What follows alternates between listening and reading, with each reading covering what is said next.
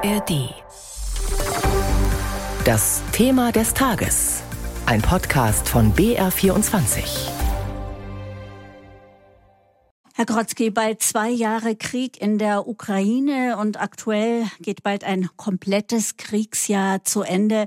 Wo steht das Land? Ist die Gefahr einer Niederlage für die Ukraine größer geworden? Ja, ich glaube schon, denn erstens gehen der Ukraine die Kämpfe aus. Zweitens geht der Ukraine dann das Geld aus und die Munition, wenn Amerika nicht nachdrücklich noch diese vielen Millionen, das sind Milliarden, das sind glaube ich fast 90 Milliarden freigibt. Aber das sieht im Moment nicht so aus, dass dieses Geld kommt. Und Europa alleine müsste dann sehr viel mehr stemmen. Auch Deutschland müsste noch sehr viel mehr Geld in die Ukraine stecken, um überhaupt Waffen nachzuliefern. Ein weiteres ist wohl auch, dass die Zeit natürlich deshalb für Russland spielt, weil Putin sehr stark darauf spekuliert, dass es in Amerika einen Machtwechsel gibt hin zu den Republikanern. Und der ideale Kandidat für Putin ist natürlich der frühere Präsident Trump, wenn der in das Amt zurückkehrt. So wird spekuliert, auch von russischen Diplomaten. Dieser wäre dann ein möglicher Gesprächspartner für eine Art Waffenstillstand, um dann einen eingefrorenen Konflikt zu haben, aus dem heraus Russland seine Ansprüche auf die Gebiete in der Ukraine durchsetzen kann, die sie bereits okkupiert haben. Von Waffenstillstand, Verhandlungen darüber, Verhandlungen über die Zeit nach dem Krieg hört man im Moment jetzt wenig. Es gibt Gesprächsrunden. Es gibt ja eine Dauergesprächsrunde über den Austausch von Kriegsgefangenen, über den Besuch von Kriegsgefangenen. Und das ist tatsächlich etwas, was wir wenig wahrnehmen. Das läuft in der Türkei. Weitere Gesprächsrunden sind gescheitert. Das hängt auch daran, dass vor allen Dingen der ukrainische Präsident Zelensky sagt, er ist nicht bereit, Gespräche zu führen, bevor nicht Russland seine Truppen zurückzieht aus der Ukraine. Und zweitens verlangt er natürlich auch von Russland Kompensationen für die großen Zerstörungen, die im Land angerichtet wurden. Und Russland umgekehrt sagt, nein, nur zu unseren Bedingungen. Und diese Bedingungen sind ziemlich klar. Man kann ja mit russischen Diplomaten noch problemlos reden. Man hört es auch aus dem russischen Außenministerium. Die Bedingung Nummer eins ist Anerkennung der besetzten Gebiete durch die NATO, durch die Europäische Union und durch die USA. Das sind die drei Spieler für Russland. Die müssen anerkennen, dass die besetzten Gebiete endgültig zu Russland gehören, die bereits schon in den russischen Atlanten als russisch eingezeichnet sind, in den russischen Geschichtsbüchern auch schon als russisch dargestellt werden. Also die Krim und die Ostukraine, dann jetzt Lugansk und so weiter. Der zweite Punkt, ein Verbot für die Ukraine in die NATO einzutreten. Das soll auch in diesem Vertrag drin festgehalten werden aus russischer Sicht. Und der dritte Punkt, der ist besonders schwierig. Es darf keine antirussische Regierung in Kiew installiert werden oder umgekehrt eine eher Moskau-freundliche oder Moskau-neutrale Regierung. Damit beansprucht Russland auch, dass bei einem möglichen Friedensschluss sie noch in der Innenpolitik der Ukraine mit die Weichen stellen wollen. Und das ist natürlich nach dem jetzigen Stand für die Ukraine alles nicht zu akzeptieren.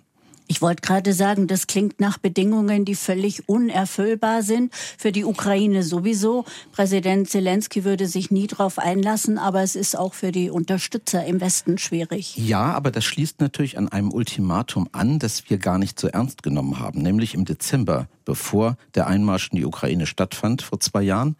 Im Dezember davor gab es auch ein Ultimatum an die NATO und an die USA. Und da hat Putin verlangt, dass er wieder die Zuständigkeit bekommt als Sicherheitszone auf das gesamte Gebiet der ehemaligen Sowjetunion Zweitens hat er verlangt, dass die NATO sich auf die Strukturen von 1997 zurückzieht, also letztlich vor der Osterweiterung. Im Klartext, die NATO sollte das Baltikum fallen lassen, sollte Polen fallen lassen, sollte alles andere fallen lassen, was drumherum war. Und er wollte wieder den alten sowjetischen Kerngedanken haben, dass Moskau zuständig ist für alles das, was mal früher russisches Reich war oder Sowjetunion. Und wo sehen Sie Kompromisslinien? Da gibt es im Moment keine Kompromisslinie, denn die Balten werden das überhaupt nicht akzeptieren. Putin hat ja mehrfach die Geschichte umgeschrieben. Er ist aufgetreten als so ein Laienhistoriker mit großen Aufsätzen. Da hat er ja schon damals gerechtfertigt, dass der Anschluss der baltischen Staaten an die Sowjetunion völkerrechtlich absolut in Ordnung war. Das ist natürlich eine schwierige Interpretation, denn in Wirklichkeit hat die stattgefunden mit Massenerschießungen und Verbannungen. Dann hat er natürlich beansprucht, dass die Ukraine keine eigene Nation ist und damit auch kein Recht auf einen eigenen Staat hat. Und er hat jetzt eine neue Vision, und zwar, das ist das Göttliche der russischen Gesellschaft. Russland ist für ihn eine eigene Zivilisation, die nicht vergleichbar ist mit dem Westen oder anderen Staaten und die vor allen Dingen den Westen jetzt als Feind hat. Dem Westen wirft er vor, dass wir Russland zerstückeln wollen wollen. Und er hat auch schon vorgeworfen, dass zur Gründung der Ukraine Russland ausgeraubt wurde. Das sind alles Begriffe in seinen Aufsätzen, die man hier vielleicht nicht so wahrnimmt, die zumindest unter seinem Namen veröffentlicht wurden. Und jetzt gab es ja ein großes Konzil der Russen, gerade vor einem Monat. Am 28. November war das, eröffnet durch den Patriarchen Kyrill. Also die Kirche steht immer oben an. Und Putin hat eine denkwürdige Rede gehalten. Hat er nicht nur darin gefordert, dass die Frauen jetzt bis zu acht Kinder kriegen müssen, die Russinnen, um den Blutzoll zu ersetzen, den sie in der Ukraine bezahlen. Er hat auch wieder davon geschwafelt, von dem Göttlichen in dem Wesen dieser Zivilisation und dem großen Auftrag, den er hat, die russische Welt zusammenzuführen. Und zwar unabhängig von nationaler oder religiöser Zugehörigkeit sollen alle zu dieser russischen Welt zusammengeführt werden, die auch ehemals mit Russland zu tun hatten. Also letztlich wieder der alte panslawische Gedanke, der sich zum Führer aller Slawen und aller sogenannten untergeordneten Völker macht. Das heißt, dass wir uns auf einen langen Krieg noch einstellen müssen, dass da so schnell kein Ende absehbar ist? Prognosen sind ja schwer und ich erinnere mich immer an eine meiner größten Fehlprognosen im Jugoslawienkrieg. Ich äh, fühlte mich als Jugoslawien-Fachmann, habe da studiert und promoviert und alles. Und als der Krieg begann, habe ich dann gesagt, ja, also das vier Wochen, sechs Wochen ein Waffengang sein, aber die Leute haben die Nase voll, also sie werden nicht freiwillig Krieg führen hier in diesem Land. Und dann hat es ja fünfeinhalb Jahre gedauert. Und angesichts dieser Fehlprognose, die ich damals so vollmundig getroffen habe, bin ich heute sehr vorsichtig zu sagen, dass der Krieg tatsächlich im nächsten Jahr zu Ende geht. Er kann tatsächlich zu einem langen Stellungskrieg werden. Wie ist die Stimmung in der Ukraine? Wie entschlossen sind die Menschen? Wie sehr stehen sie noch hinter der Regierung, diesen Krieg weiterzuführen? Haben sie noch Kraft? Es ist ja sehr schwer. Wenn Sie sich jetzt die aktuellen Bilder aus Kiew anschauen, da wird gefeiert, Weihnachtsdekorationen sind da. Viele Freunde, die ich in Kiew habe, wo ich mehrere Jahre als Medienberater gearbeitet hatte, sind dort geblieben und sie verkraften praktisch das, weil sie nicht im direkten Kampfgebiet leben. Die armen Menschen, die in der Ostukraine alles verloren haben, die vertrieben wurden, die hier sind bei uns, die praktisch äh, um ihr Leben gebankt haben, haben wieder eine andere Haltung dazu. Und in der Westukraine, in Lemberg, da sind zwar auch dann schon mal Drohnen runtergegangen und Raketenschüsse, da sieht man es wieder etwas anders. Also die Ukraine hat nicht so ein einheitliches Bild, aber generell gibt es etwas, das einheitlich ist. Putin hat es geschafft, aus der Ukraine ein Anti-Russland-Projekt zu machen, nämlich das Russische ist jetzt diskreditiert. Menschen, die bislang mit mir ganz normal Russisch geredet haben, reden nur noch Ukrainisch und sie haben diesen absoluten Willen, nichts mehr mit Russland zu tun haben zu wollen. Das heißt, er hat es wirklich geschafft, die Ukraine zu verlieren und damit ist äh, die eine Stimmung gekennzeichnet, negativ gegenüber Russland auf mehrere Generationen, glaube ich, nach innen, zum Teil aber auch verzweifelt, weil man nicht weiß, wie sieht die Zukunft aus. Und es gibt durchaus viele Ukrainer, die sich damit abgefunden haben, zu sagen, ich werde wahrscheinlich meine nächsten Jahre nicht mehr in meiner Heimat leben können. Das heißt, Sie versuchen sich andere Gebiete zu suchen, in denen Sie leben können? Im Moment sind ungefähr innerhalb der Ukraine fünf bis sieben Millionen auf der Flucht. Es haben ungefähr fünf bis sieben Millionen das Land verlassen. Sie sind ja überwiegend in Europa. Die in sich absolut größte äh, Gruppe lebt ja in Deutschland.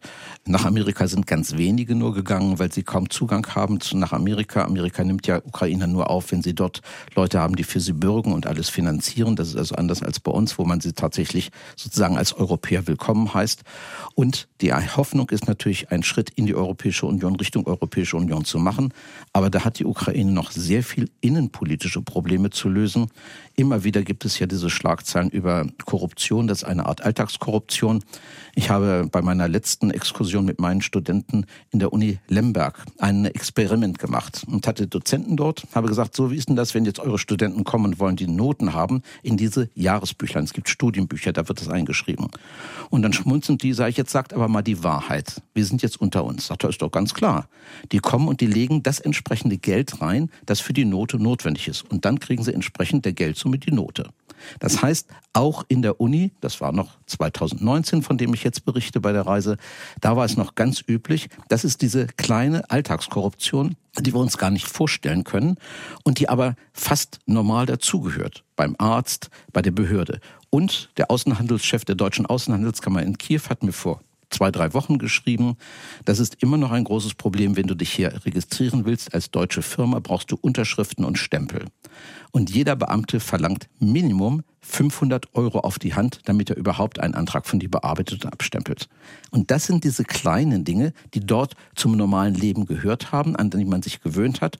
Und man versteht überhaupt gar nicht, dass man diese Dinge abschaffen soll. Denn damit leben ja die Menschen, weil die Gehälter einfach nicht gereicht haben. Das ist etwas, wo die Ukraine ganz viele Schritte noch machen muss, um auf die Ebene dieser Europäischen Union zu kommen, wie sie mal als Mitglied sein möchte. Und um überhaupt die Basis dafür zu schaffen, dass eine Annäherung möglich sein könnte. Ja, das Ganze, man darf das natürlich jetzt nicht ausspielen gegen diese verbrecherischen Überfälle, die Russland mit der Ukraine unternommen hat. Das ist eine große Tragik und deshalb stehen wir auch zur Ukraine. Aber gleichzeitig sollten wir auch der Ukraine in diesem Fall helfen, Relikte zu überwinden, die natürlich schon aus der Sowjetzeit übernommen waren, fortgelebt haben. Aber es gibt genauso viele Ukrainer, die genau diese äh, Alltagskorruption als etwas sehr Bedrohliches und Schlechtes ansehen und auch dagegen kämpfen. Aber die Ukraine unternimmt sehr viel in diese Richtung, das muss man auch sagen. Nur es ist eine sehr schwierige und lange Phase, die sie dort noch zu überwinden hat. Sie haben auch gute Kontakte nach Russland nach wie vor. Wie schätzen Sie die Situation da ein? Ist das Land eher siegessicher oder kriegsmüde? Wie ist das Verhältnis zwischen der Regierung, die den Krieg weiterführen will, und dem Land, der Bevölkerung? Es gibt äh, eine sehr interessante positive Gleichgültigkeit gegenüber dem Krieg. Das heißt, Putin weiß schon, was er macht. Er schützt uns ja. Das ist ein Krieg und das ist in die Köpfe eingegangen bei denen, die noch in Russland leben, dass dieser Krieg ja eigentlich ihnen aufgezwungen wurde von Amerika. Amerika hat angeblich die Ukraine zu einem Anti-Russland-Projekt entwickelt, um diesen Krieg zu provozieren.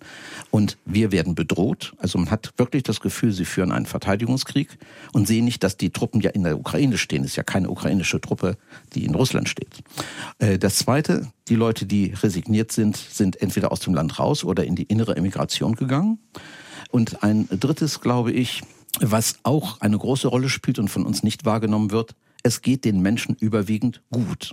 Die ganzen Sanktionen, die wir haben, haben ja kaum Wirkungen auf das Alltagsleben.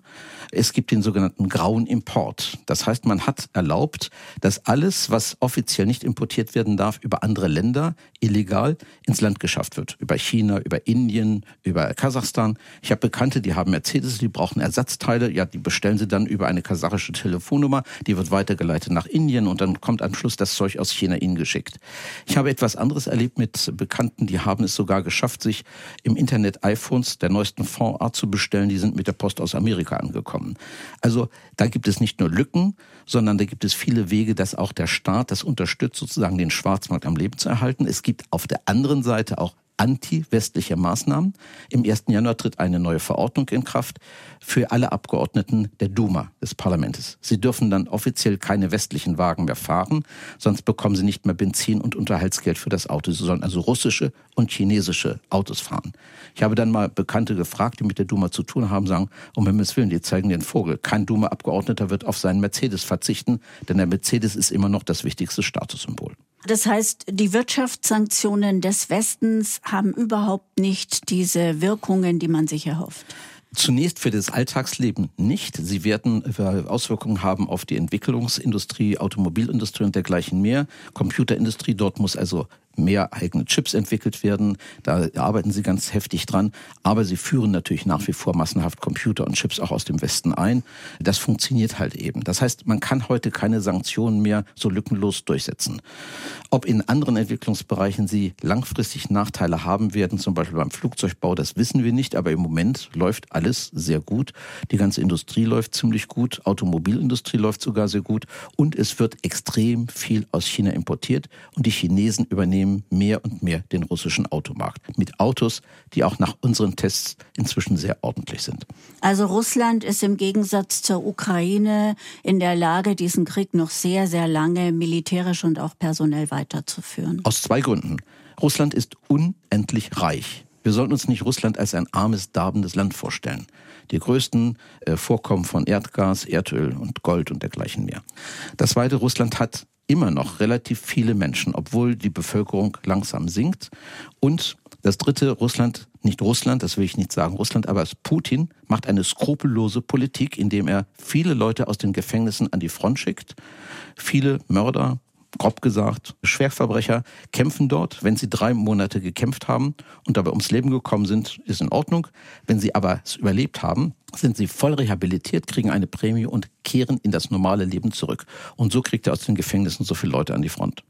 Spricht alles für Russland gegen die Ukraine? Russland hat mehr Ressourcen und einen langen Atem. Lassen Sie uns zum Schluss noch über ein Buch reden, das genau heute vor 50 Jahren erschienen ist. Alexander Solzhenitsyns Archipel Gulag, die Beschreibung der stalinistischen Straflager. Wir haben gerade gehört, dass Alexei Nawalny auch in ein anderes Lager gebracht wurde, nachdem er eine Weile verschwunden war. Eines der härtesten Lager, wie es heißt. 50 Jahre später der gleiche Umgang im Kreml mit seinen Kritikern? Ja, ich sehe noch gewisse Unterschiede. Also die stalinistischen Lager waren ja wirklich massive Arbeitslager, wo 19, 20 Millionen gesessen haben. So viel sitzen im Moment natürlich nicht in den Lagern. Das Lagerregime ist, glaube ich, schon sehr viel schlimmer im Stalinismus gewesen. Was Putin im Moment macht, ist ja gezielt seine Gegner außer Kraft zu setzen. Entweder werden sie umgelegt, viele sind ja zufällig aus den Fenstern gefallen oder mit dem Flugzeug abgestürzt, wie Prigozhin, und andere sitzen eben in den Lagern. Karamosa auch ein äh, britisch-russischer Staatsbürger für 25 Jahre. Jetzt jüngst eine junge Frau wieder zu acht Jahren verurteilt, weil sie weiße Schilder als Protest gegen den Krieg eingestellt hat.